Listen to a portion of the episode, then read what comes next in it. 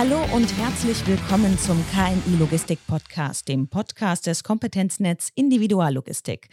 Und ich habe heute einen Gast zugeschaltet, der gerade alle Hände voll zu tun hat. Und deshalb freue ich mich besonders, dass er sich die Zeit nimmt, um hier mit mir zu sprechen.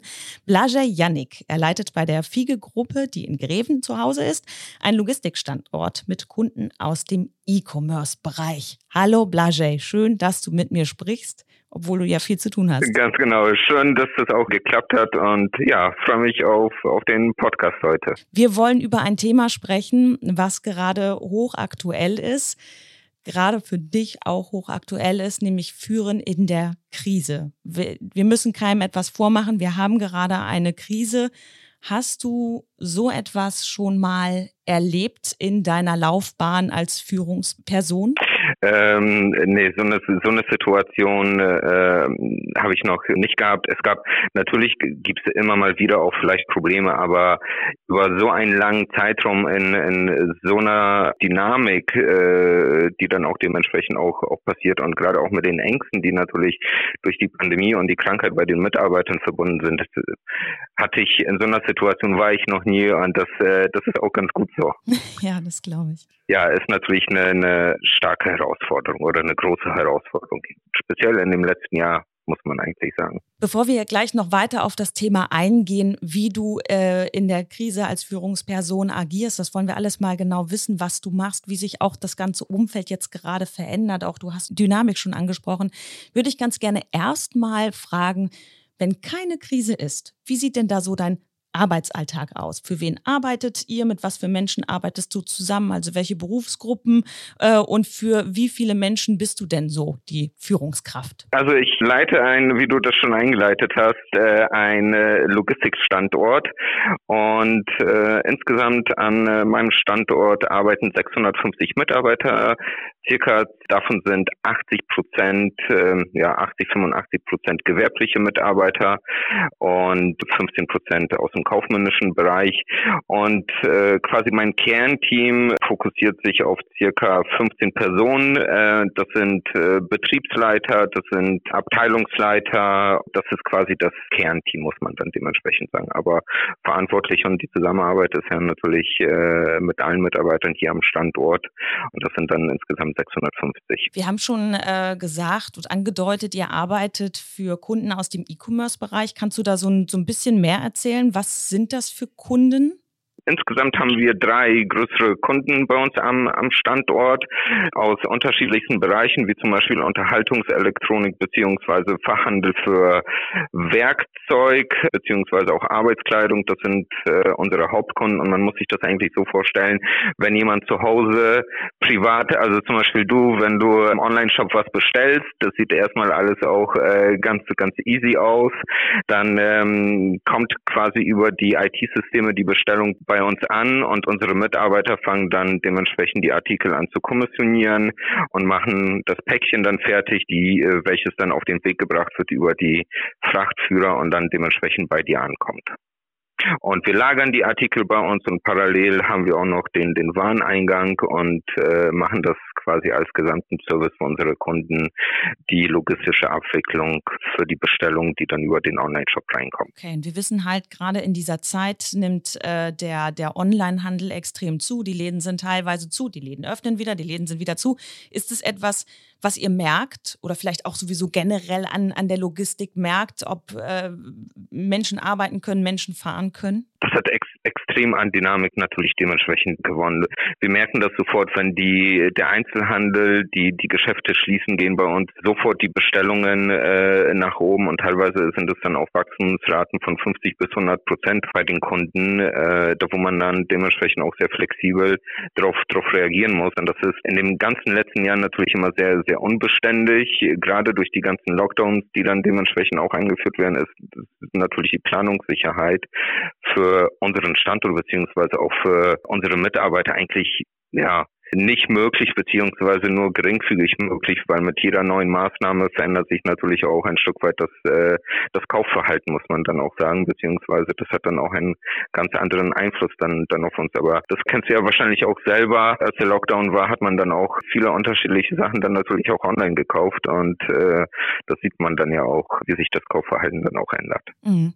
Das ist das, was ich jetzt aus meiner Konsumersicht sehe, sage ich mal, aber aus der Sicht von euch bedeutet das, ihr müsst ganz plötzlich Personal wieder bereitstellen? Ihr müsst ganz plötzlich Personal wieder abziehen oder wie muss ich mir das vorstellen? Ganz genau. Wenn ein, ein Lockdown dann dementsprechend kommt, müssen wir Personal bereitstellen. Wir müssen teilweise dann auch Überstunden dann, dann auch machen. Und wenn zum Beispiel wieder Lockerungen kommen, dann geht der Bestelleingang wieder zurück. Und dann haben wir natürlich auch über unsere flexiblen Arbeitszeitmodelle gehen wir dann in Gleitzeit oder bauen dann auch dementsprechend Personal dann wieder ab. Da sind wir eben sehr, sehr flexibel, beziehungsweise das muss man auch ein Stück weit sagen, das ist alles auch eine, eine Glaskugel, was dann dementsprechend auch, äh, auch passiert. Und das sehen wir auch speziell in den letzten Tagen wieder auch von der Politik dann, dann auch die Dynamik ist, welche neuen eigentlich dann, dann auch Lockdowns oder Bestimmungen dann auch dementsprechend getroffen werden. Und das macht es eigentlich für uns und unsere Mitarbeiter natürlich auch sehr, sehr anstrengend, weil die Planungssicherheit ist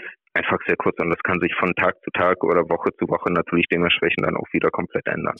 Wenn du ähm, jetzt die Mitarbeiter ansprichst, ähm, kannst du uns mal so ein bisschen die innere Stimmung äh, beschreiben vielleicht? Ein Kernteam ähm, ist ja ein gutes Dutzend ähm, Mitarbeiter, die, die direkt äh, zu dir letztlich gehören, aber die haben ja wiederum dann Mitarbeiter, äh, für die sie da sein müssen.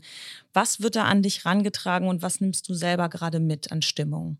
Das ist immer sehr unterschiedlich, äh, muss man auch sagen. Das Konstante an der, an der Stimmung ist leider, es gibt immer wieder natürlich dementsprechend auch Ängste bei den Mitarbeitern. Wie geht es dementsprechend dann auch nochmal weiter, beziehungsweise auch Ängste aus, natürlich aus dem privaten Umfeld bezüglich Corona und einer möglichen natürlich auch äh, Infektion, muss man dann dementsprechend sagen. Ja, das ist quasi wie so eine Sinuskurve, muss man sich eigentlich vorstellen bei den Mitarbeitern, dass da dann dementsprechend Ängste passieren. Oder teilweise natürlich auch, wenn wir mehr zu tun haben, ist es dann natürlich auch in dem Sinne, dass man einfach viel zu tun hat und natürlich auch ein Stück weit natürlich dann auch ein bisschen Erschöpfung dann natürlich auch, auch da sind. Und wir haben einen Vorteil natürlich, dass wir in, im Logistik- beziehungsweise E-Commerce-Bereich tätig sind, ist bei uns, wir haben viel zu tun und gerade auch der Angst, die vielleicht zum Anfang des Lockdowns im letzten Jahr dann da war, dass man vielleicht in Kurzarbeit gehen muss. Das haben wir nicht. Also da muss man, das muss man wiederum auch positiv sehen. Mhm.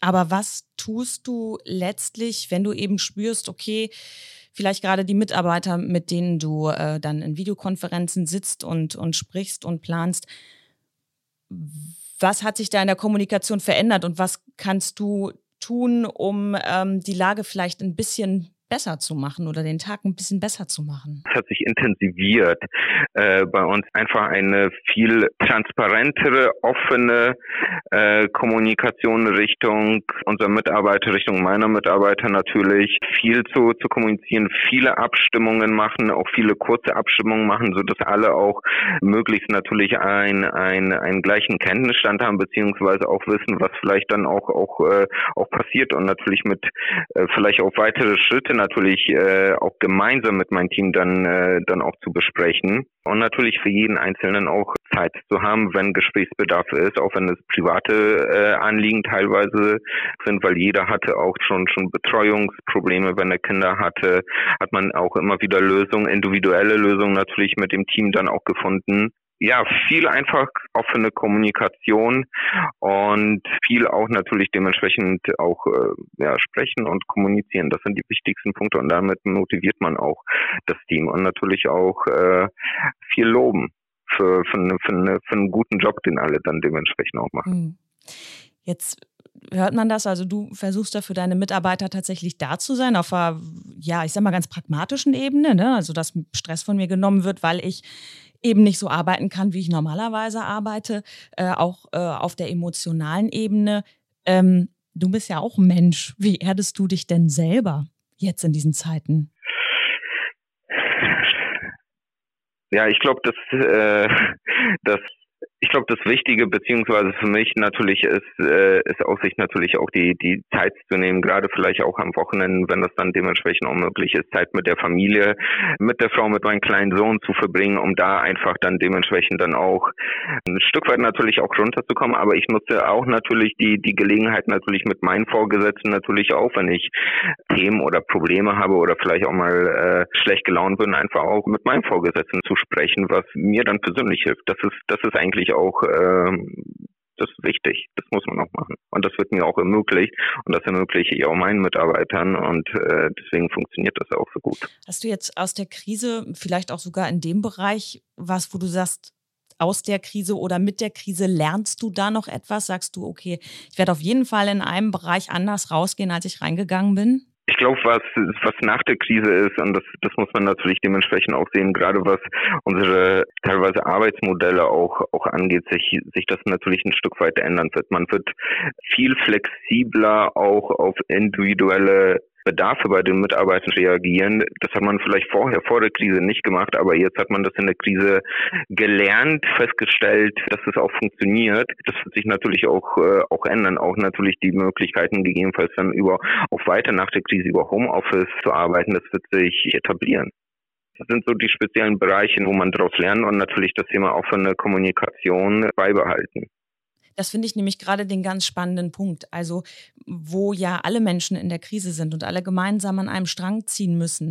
Ist so meine Frage, glaubst du, dass sich im besten Fall auch der Führungsstil von gegebenenfalls früher etwas autoritärer zu ähm, offener und gemeinschaftlicher führen, ähm, ja, verändern wird? Für mich kann ich das behaupten, definitiv. Ich hatte schon immer einen sehr offenen und gemeinschaftlichen Führungsstil, da wo viel auf, auf äh, Zusammenarbeit natürlich auch dementsprechend auch, auch basiert hat.